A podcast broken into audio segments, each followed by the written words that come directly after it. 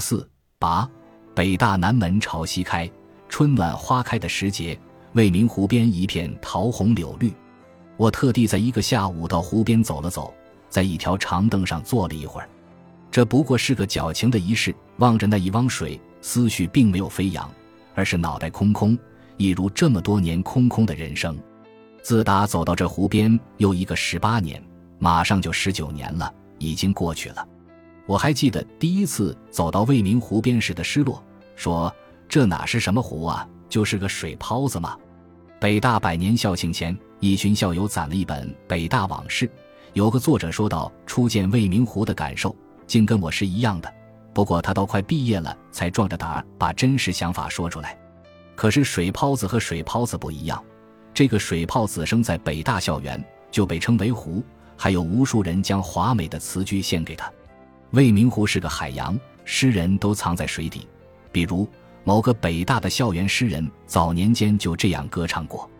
这样的语言可以叫做诗，刻薄一点说，也可以称作话语的泡沫。北大曾经是诗的天下，但后来开放搞活了，诗歌的年代一去不复返。诗人们也都改行去写广告词了，于是我们的生活开始到处闪烁着泡沫的七彩色。我不喜欢话语的泡沫，倒喜欢戳破它，这像是我的本能。我还记得背着一个包袱前往北京的情景，包袱里面装着一套被褥和几件衣服。那是我第一次独自远行，是去北大报道。可是我心中没有豪情万丈，也没有鲤鱼跳龙门的喜悦。甚至有点抗拒，有点失魂落魄，这有点不合常理，但就是那样的。不要追问我为什么，我也说不清楚。到了北京，我遇到了一个小困扰，我转读四声像了。方向感是个很奇妙的东西，在北方平原上，房屋是坐北朝南的，地垄沟也是正南正北的，稍有例外。在这样的环境中长大，对方向有清晰的感觉。失去方向感也会有明显的焦虑。我知道有些在不同空间环境下长大的朋友对方向是迟钝的，他们只知前后左右，不知东南西北。所以，不是所有的人都能明白我的感觉，这种感觉也不容易用文字描述。总之，我眼中的北京错位了九十度，在我的认知里，太阳从南边升起，在北边落下，北大南门是朝西开的。天安门城楼也是坐东向西的。一般来说，转向是到了一个陌生的环境经常会发生的事情。一旦克服了最初的陌生感，方向感就会恢复。可是我在北京生活了这么多年，仍然在转向中，怎么也调整不过来了。在我眼中，北大南门依旧朝西而开。我就在这样拧巴的感觉中生活了这么多年，以一个漂泊者的姿态，直到今天。这拧巴的感觉，或许就是我与主流格格不入的隐喻。而今天，我的一些文字终于要印成一本书的样子了。这无论如何是件值得安慰的事。当然，这并不能算是一本真正意义上的书，它不是就某个问题进行的深入系统的研究，只是过去一些年我在媒体生涯中写下的一些或长或短的文章的集合。幸运的是。他们的生命力没有随着媒体周期的结束而完全结束，还有一点值得重新印刷的价值。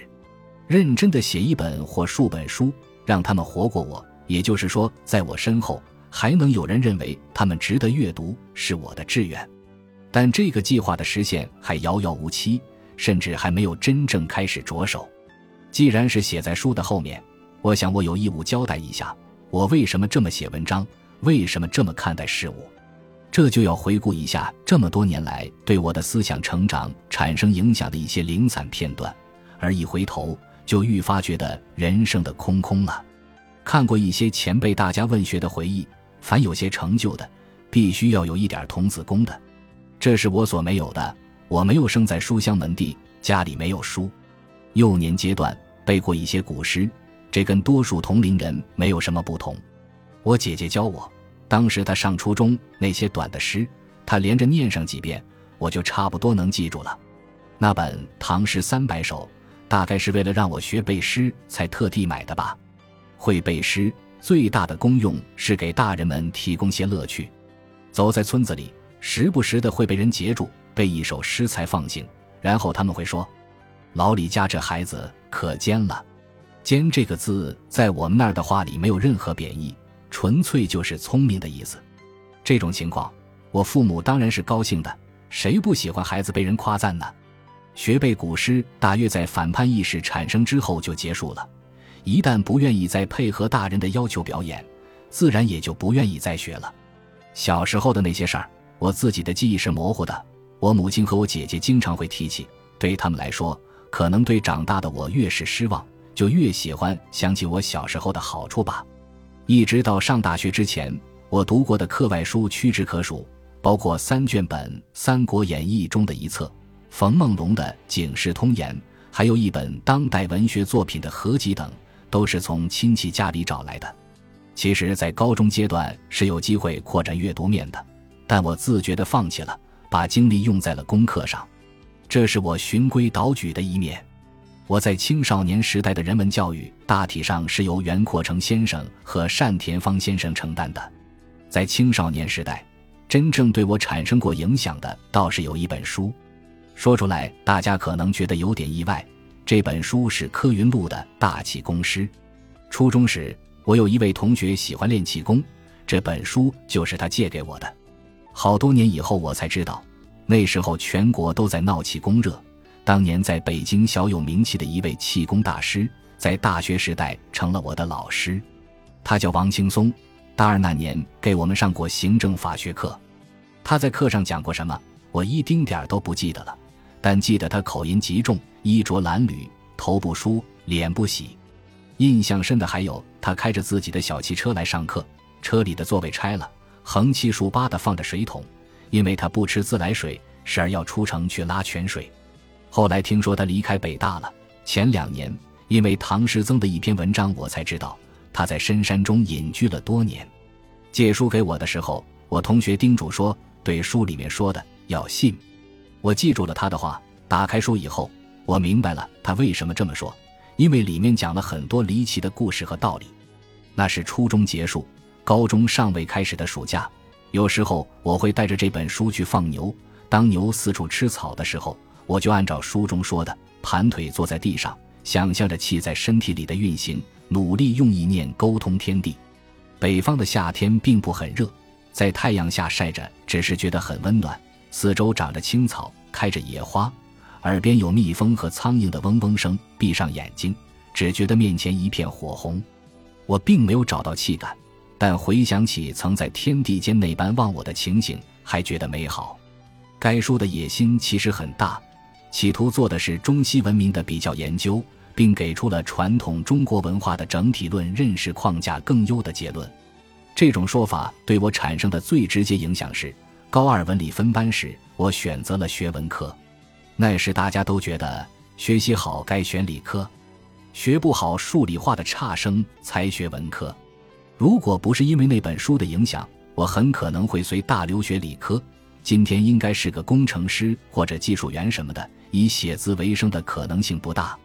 这段阅读经历对我的认识方式还产生了另外一个深远的影响，那就是接触一个理论或一套说辞的时候。应该首先进入他的逻辑，搞懂他是怎么回事，然后再跳出来。如果我没有按照同学所说把那些故事当真，就不会对作者讲的道理做同情式理解，也就主动封闭了了解一个领域的可能性。如今我早就对中西文化比较、传统文化什么的不感兴趣了，但了解过总是没坏处的。我想，这就是虚心的意思吧。虚心意味着使心空虚，放下成见。才能真正了解以前所不了解的东西，在学习上这是很重要的。比如，我不是自由派，但我大体懂得自由派们是怎么一回事。我对自由主义的批评并不是外行话，因为我虚心的了解过自由主义者讲的东西。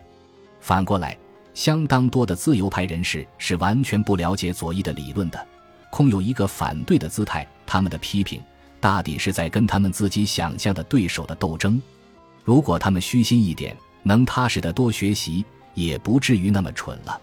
但我当时的虚心也并非真正的虚心，而是因为脑袋原本就是虚空的。现在恐怕也难以做到真正的虚心了。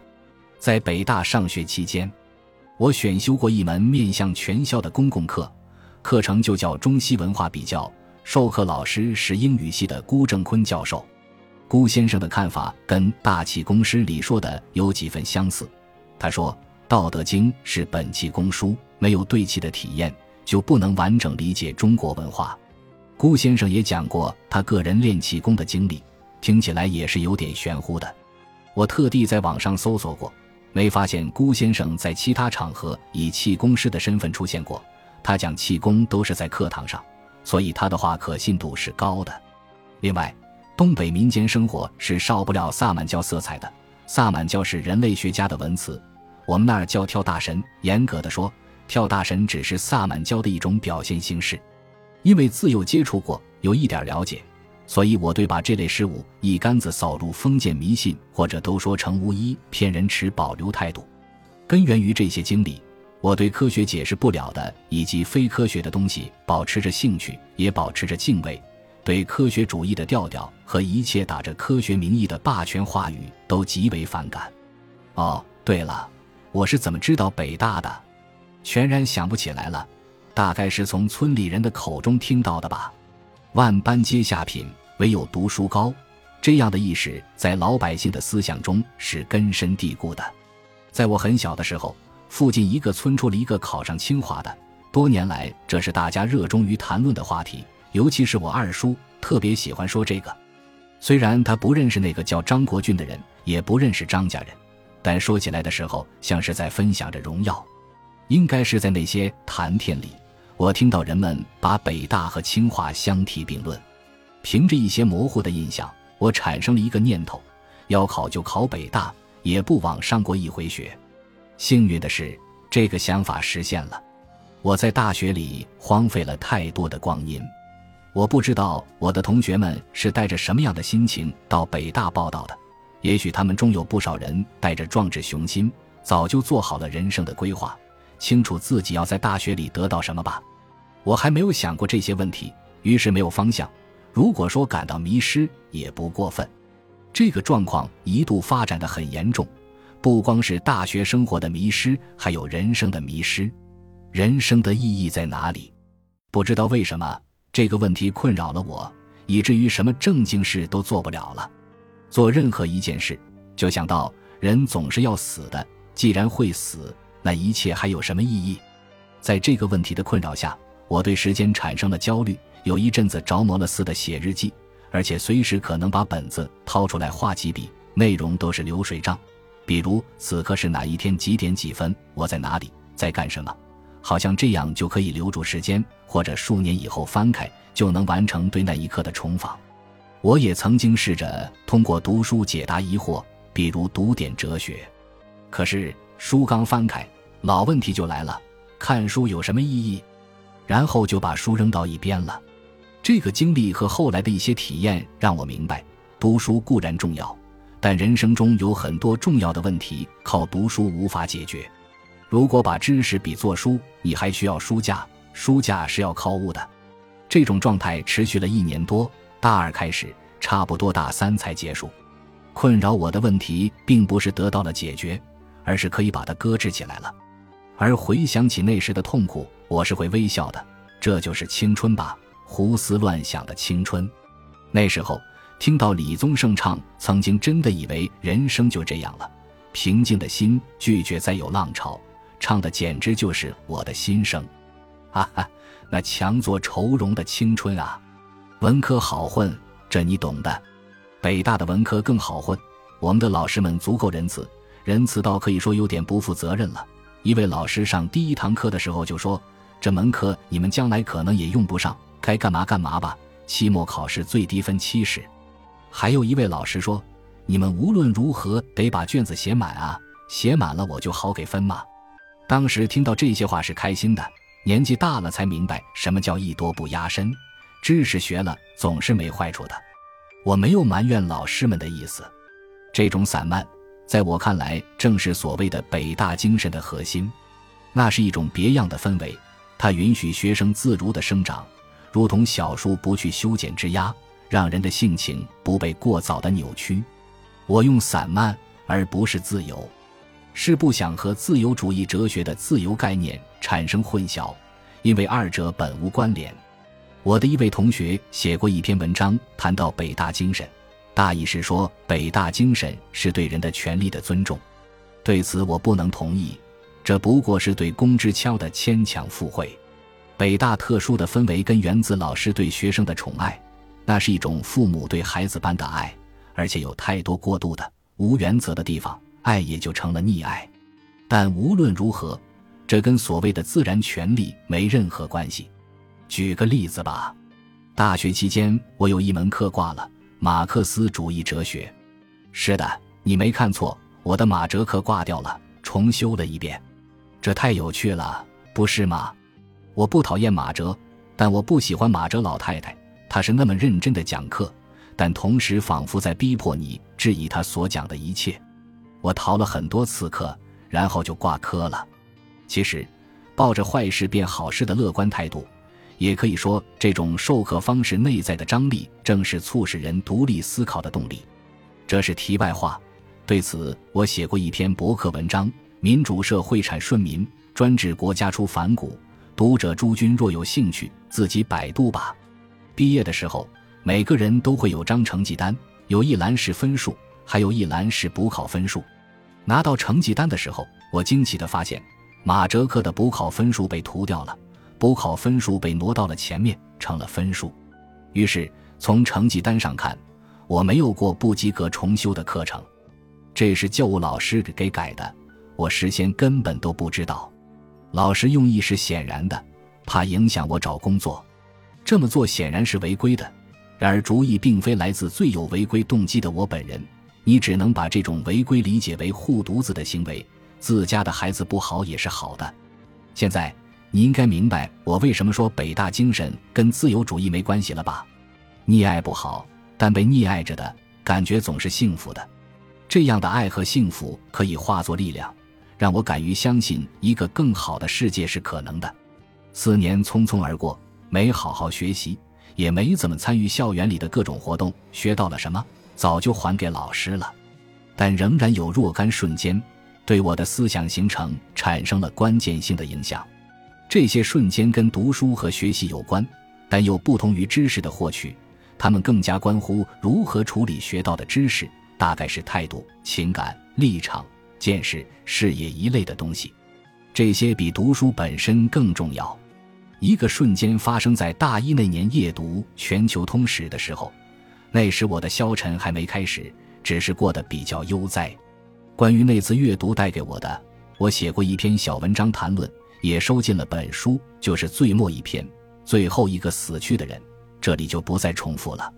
大三下学期，李强教授给我们开自由主义的课程，那时我刚从消沉中苏醒，对听课恢复了些热情。李老师是个有意思的人，他的研究方向是自由主义和微博，一谈起这两个话题来就精神百倍，大肚腩上仿佛都漾着笑意。这正是让我感到震撼的地方。原来读书可以让人这般的快乐。从这个震撼开始，我才对他讲的东西感兴趣。对自由主义的接触就是从那时开始的。刚上大学的学生都喜欢问老师：“学这些有什么用啊？”据说最酷的回答是：“最大的用处就是什么用都没有，而且要吹胡子、拍桌子、做愤怒状。”这其实是一个老师能给出的最愚蠢的回答。学习当然要明白用处，所谓用处，并不一定是要解决具体问题的用处，也包括没什么用处的用处。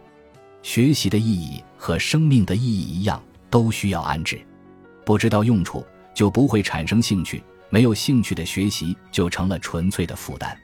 在这个意义上，李老师是个好老师。他讲课时眉飞色舞的身教，比言传更重要。在一个课间，我向李老师提了一个问题。大概是韦伯对中国的研究是基于一些很间接的材料，而且有明显错误。那么读他关于中国的论述还有什么价值呢？当时，李老师扬着头，不假思索地甩给我几个字：“他有理弄啊。”李老师有西北口音，他其实说的是他有理论。这其实有点答非所问，但那一瞬间我竟然有醍醐灌顶的感觉。理论原来这么有力量。自那以后。我不再敢以无知无畏的姿态轻视理论了。在跟李老师的交流中，还有一次被当头棒喝的经历。那时候我已经毕业，在中国新闻周刊工作。因为李老师的影响，我一度算是个自由主义者，每写文章都企图从密尔什么的那里找句引语来当令箭的。不但自由主义，还有点过头，受了一些后来被叫做“公知”的人的影响。比如有人说台湾人民过得不错，还有民主，个人生活的幸福比国家统一重要的多。云云，我当时觉得这个说法挺有道理的，就拿去问李老师。没想到李老师竟然有点恼怒了。他仍然没有回答我的问题，而是使劲的摇头，一副大失所望的样子。哎，你怎么会问这种问题？害中国新闻周刊的大记者呢？哎，也不知道为什么，我一下子就顿悟了，意识到自己错了。自打那之后，我再也不那么幼稚的看待问题了。在新闻行业里工作，经常要面对不同的话题，以及关于同一个话题的不同说法。如果满足于把记者定位为信息的搬运工，那么这个工作是简单的。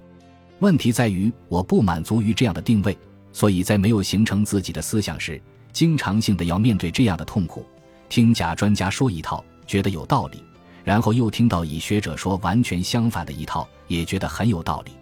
可是如果他们都对，那我岂不是成了傻瓜？只要开始思考，就要面对各种实实在在的问题。就不难发现，自由主义在解释现实世界时的无力。自由主义者总想按他们的蓝图从头创造一个新世界，而创造必然要基于既有的历史条件。如果连既有都无法解释，又如何谈得上创造？一些自由主义者适时地扮演了反面教员的角色，他们越界了，在历史方面制造了太多弱智的谎言，有时候让我觉得简直是在侮辱我的智力。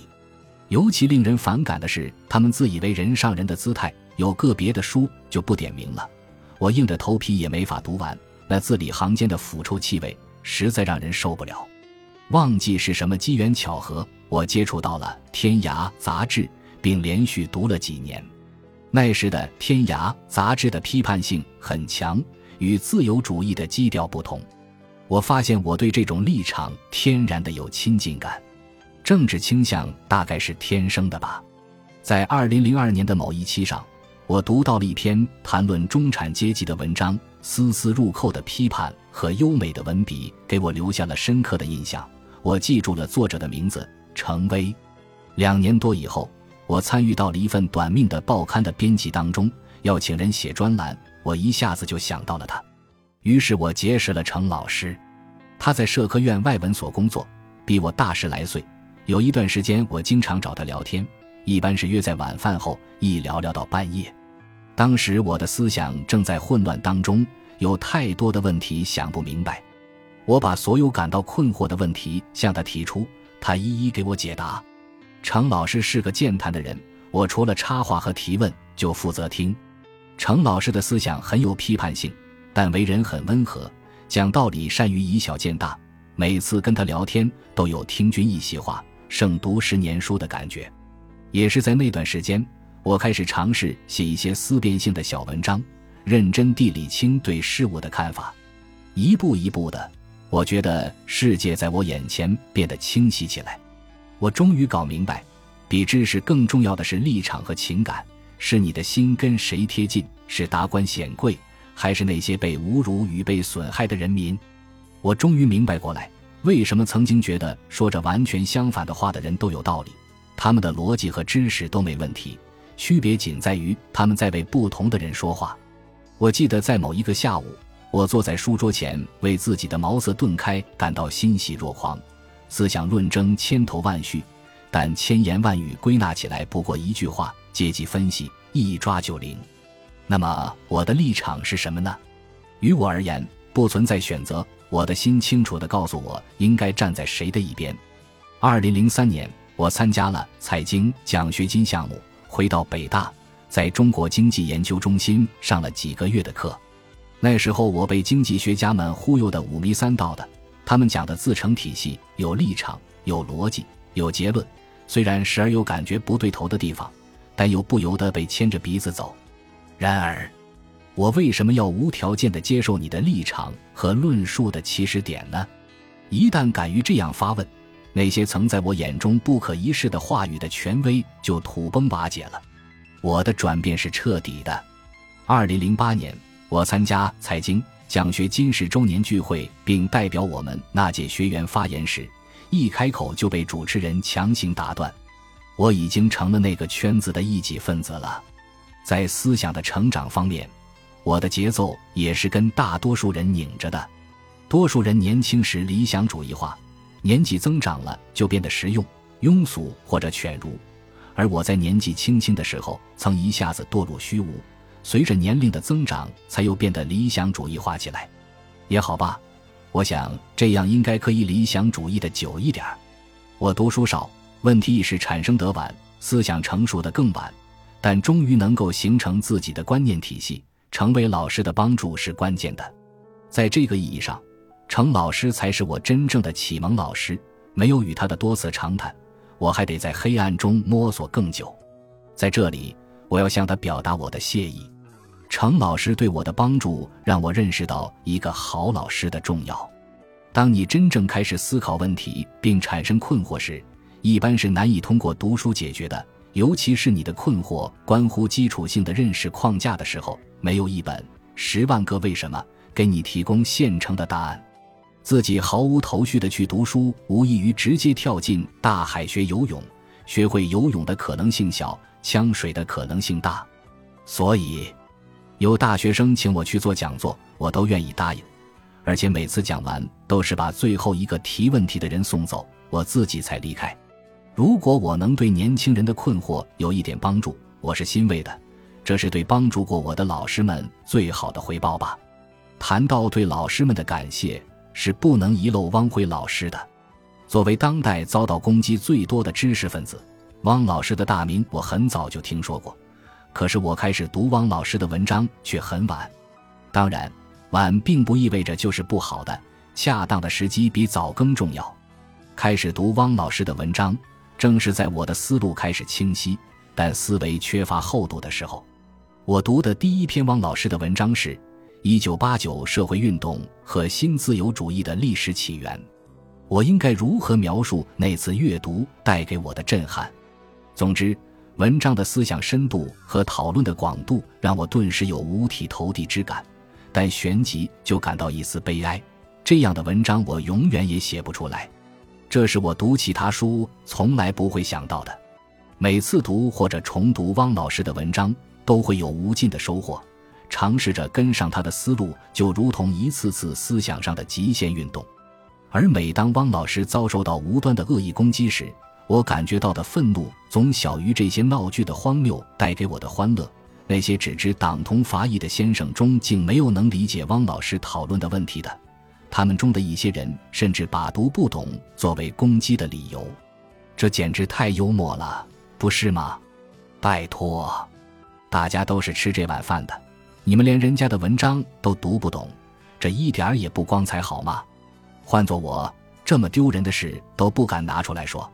在现实中，我跟汪老师的交往不多，因为跟他说话会觉得紧张，所以干脆躲他远点儿。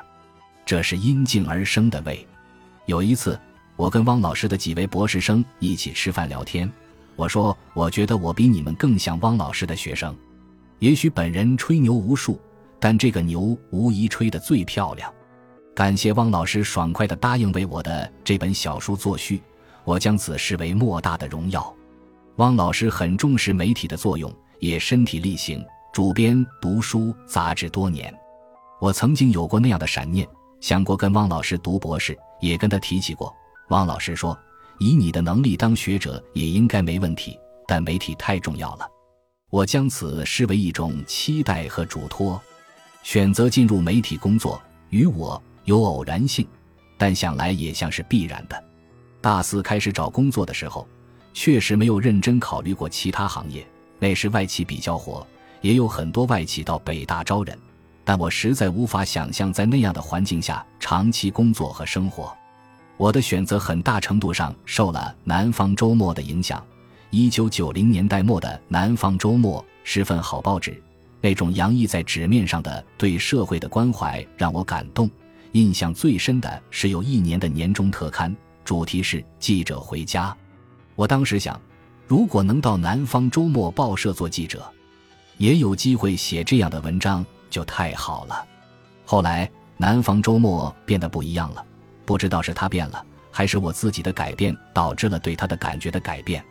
总之一句话，我后来的文章是不可能在这份报纸上找到发表的位置的。我接到过南方日报报业集团的录用通知，但没去。面试的时候，我问过有没有可能进南方周末，一位老总告诉我，南方周末当年不要应届生，那么到广州去的动力就不大了。于是我选择去了中国国际广播电台，这样至少搬家要简单的多。那是我的第一份工作，是有编制的，工作证上写着干部，但我很快就离开了。因为在一间大办公室里有各个年龄层的同事，仿佛一眼就能把人生看到头。年轻的时候觉得这种感觉很可怕，于是赶紧逃离。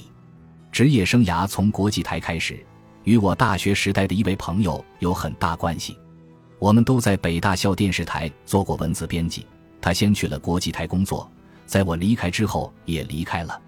大三需要实习的时候，我通过他的介绍去了他所在的新闻中心。后来又参加了招聘考试，并被录取，一切顺理成章。我们曾经是很好的朋友，工作后一起合租做过室友。我记得有一天他下夜班回来的很晚，凌晨三四点了，这家伙咣咣砸门，把我吵醒，兴奋地说去了一趟印刷厂，看着报纸从流水线上被印刷出来的壮观景象，想当默多克。但几年前我们闹掰了，就是所谓的绝交了。源于在历史问题的认识上的巨大分歧，年纪大了才知道古人的话有道理。道不同，不相为谋。理念的差异可以让多年的朋友分道扬镳，当然，理念的相近也可以迅速拉近人与人的距离。这多少可以是做当今媒体界，甚至远一点说思想界和中国社会的撕裂的一个例证吧。在媒体界流浪了几年后，才慢慢形成了对这个职业的自觉。二零零六年，我参加了德国的国际记者项目。在寄来的项目简介中有这样一句话：“Journalists shape our perceptions of the world。”记者塑造我们对世界的认知。这句话让我兴奋了一阵子，觉得自己在做的是挺了不起的。后来才想到它更深层的意思，就像汪老师说的：“媒体不光报道现实，媒体也创造现实。”我理解的创造。不仅是媒体会根据自身的取向对事实进行剪裁和歪曲，并把虚假的真实呈现给受众，也意味着媒体在设定议程，媒体召唤的东西终将成真。那些媒体持之以恒忽悠的，迟早会进入国家的议事日程。从这个视角看，媒体，媒体就是一个意识形态的战场。当今的媒体跟权力、资本、学术之间存在着深度的共谋关系。构筑起了一种牢固的主流意识形态。什么是必须被贬义的？什么是应该被颂扬的？都有着不成文的却又清清楚楚的限定，储存在媒体人的脑袋里。媒体界的确存在着一定程度的管制，但管制并不像很多人以为的那样只来自官方。这个主流的媒体逻辑才是最大的专制力量。当我带着思想上的自觉参与到这场斗争之中。主流的媒体逻辑就成了我首要的斗争对象。我在思想界第一次引起一些反响的发言，就是把矛头对准了媒体本身。那是一份给大学生的讲座的文字整理稿，只在网上流传。而我的职务作品是不能那样写的，我只能选择进入具体的话语权力关系，做些分析、拆解、批判的工作，或是还原其本应有的面目，或者将其荒谬呈现出来。汪老师说：“从我的文字里偶尔能看到一丝老辣的味道，其实都是被逼的。以我的性格，我其实是喜欢口无遮拦的。每个人获得成就感的途径不同，与我从写作中是可以有满足感的，而且我是好论辩的。但我大概是太过沉迷于这种自我营造的感觉了，以至于忽略了生活中还有很多别的重要的事。有朋友正面评价说。”难得有你这样年纪的男人，竟然毫无庸俗的气息。对此，我欣然笑纳。当然，如果有人批评我一把年纪一事无成，没个正事儿，我也是要接受的。还有一点感谢的话要说，感谢英国外交部的智奋领奖学金项目 （Turing Scholarship）。该项目的资助让我能够在2008年到2009年在伦敦经济学院 （LSE） 学习了一年。那一年的学习对我的帮助很大，也圆了我留学的愿望。2008年秋初到伦敦，在英国外交部给我们举办的欢迎聚会上，我跟一位负责过南美地区的智奋领奖学金项目的官员说：“这个项目是你们和平演变机会的一部分。”他竟然认真的点点头，语气坚定的回答说：“Exactly, exactly。”这坦诚真让我觉得意外。后来我跟别人开玩笑说过，英国人花在我身上的那笔钱，就算是坏账吧。感谢南风窗这个平台，在这个浮躁多变的时代，这本杂志像是个异类，慢悠悠的以自己的方式发着声音。收入这本小书的文章，多数是我为南风窗而写的。他给了我空间，让我写下这些用海龙兄的话说，思想性比较强的文章。也感谢我在南风窗的同事们，他们很多时候并不同意我的观点，但能包容我的表述。也是因为他们的反对，逼迫我不得不更加认真地对待自己的表述。感谢本书的策划编辑王海龙，海龙兄是一个带着使命感在工作的人，是一个靠谱的人。这样的人如今不多了。没有他的努力和坚持，我这种不讨喜的声音在当前的出版环境下难以得到结集成书的机会。我想我还得感谢这个时代，他给批判者提供了太多的可供批判的东西，让有批判精神的知识分子不会觉得无聊。然而，批判又是那么的无力，有时连一点回声也没有。久而久之，这无力感让我有些倦怠，甚至有点心灰意懒了。有时候不禁怀疑那在批判中找到的成就感的意义。长甲归来乎？食无鱼，出无车，两袖清风为谁忙？国家不用做栋梁。长甲归来乎？无以为家，无可牵挂。十年寒窗复东流，壮志未酬归故乡。天下兴亡事，在我胸中藏。探望世上满目苍凉，碌碌奔波空悲伤。我想到这首《长夹》与未名湖是个海洋，出自同一个作者。这首北大校园民谣流露着一种知识分子的自恋与自怜。原本我是反感的，但如今再听，却心有戚戚了。我又想到了我的母亲，她是陕北人说的受苦人，一辈子把能尝的苦都尝遍了。她没机会念书，只上过几天夜校，不识几个字。儿子出了一本书。他却不能成为读者，他叮嘱我最多的是一句凝结了普通人朴素的生存智慧的老话：“顺情说好话，耿直讨人嫌。”而我，一点儿也没有如他所期待的那样。刚刚过去的这个年，我问母亲咋没染下头发，她说：“你的头发都白了，我还染它干啥？”望着身边静流的沱江水，我感叹时光的虚掷，而时光就要将它吞没了。对母亲，我没法说感谢。我和她从来不使用这样的语言。我让她自豪过，也让她失望。对于让她失望的，我感到深深的内疚。夜深了，我全身在低矮的桌旁，在春寒中瑟瑟发抖。想说的大概都写下来了吧？我不希望在结尾处终又落到感伤的调子上。想起二零零八年二月十四日过完春节，乘火车返回北京的路上写下的一段话，引到这里做个结尾，既与读者朋友共勉，也激励一下自己吧。每次出行，无论是坐汽车、火车还是飞机，我都喜欢坐在窗边，贪婪地望着窗外。我喜欢看这一片无边的土地，平原还是高山。在夜里，我看到星星点点的灯火，心中感觉温暖。我觉得和那些屋子里的人有缘，愿每一片土地一样肥沃，愿每一盏灯光同样明亮。这是我们每个人的国土，如母亲不会过于偏爱某一个孩子。我在这土地上长大、生活、行走，与他骨肉相连，有一天还会归于他。就这样，我要在他的怀里一路行走，一路歌唱，没有青春，没有衰老。我的生命上连高天，下接厚土，于行走中便获得了永生。李北方，二零一五年春日，初稿于湘西凤凰古城，盛夏改定于北京。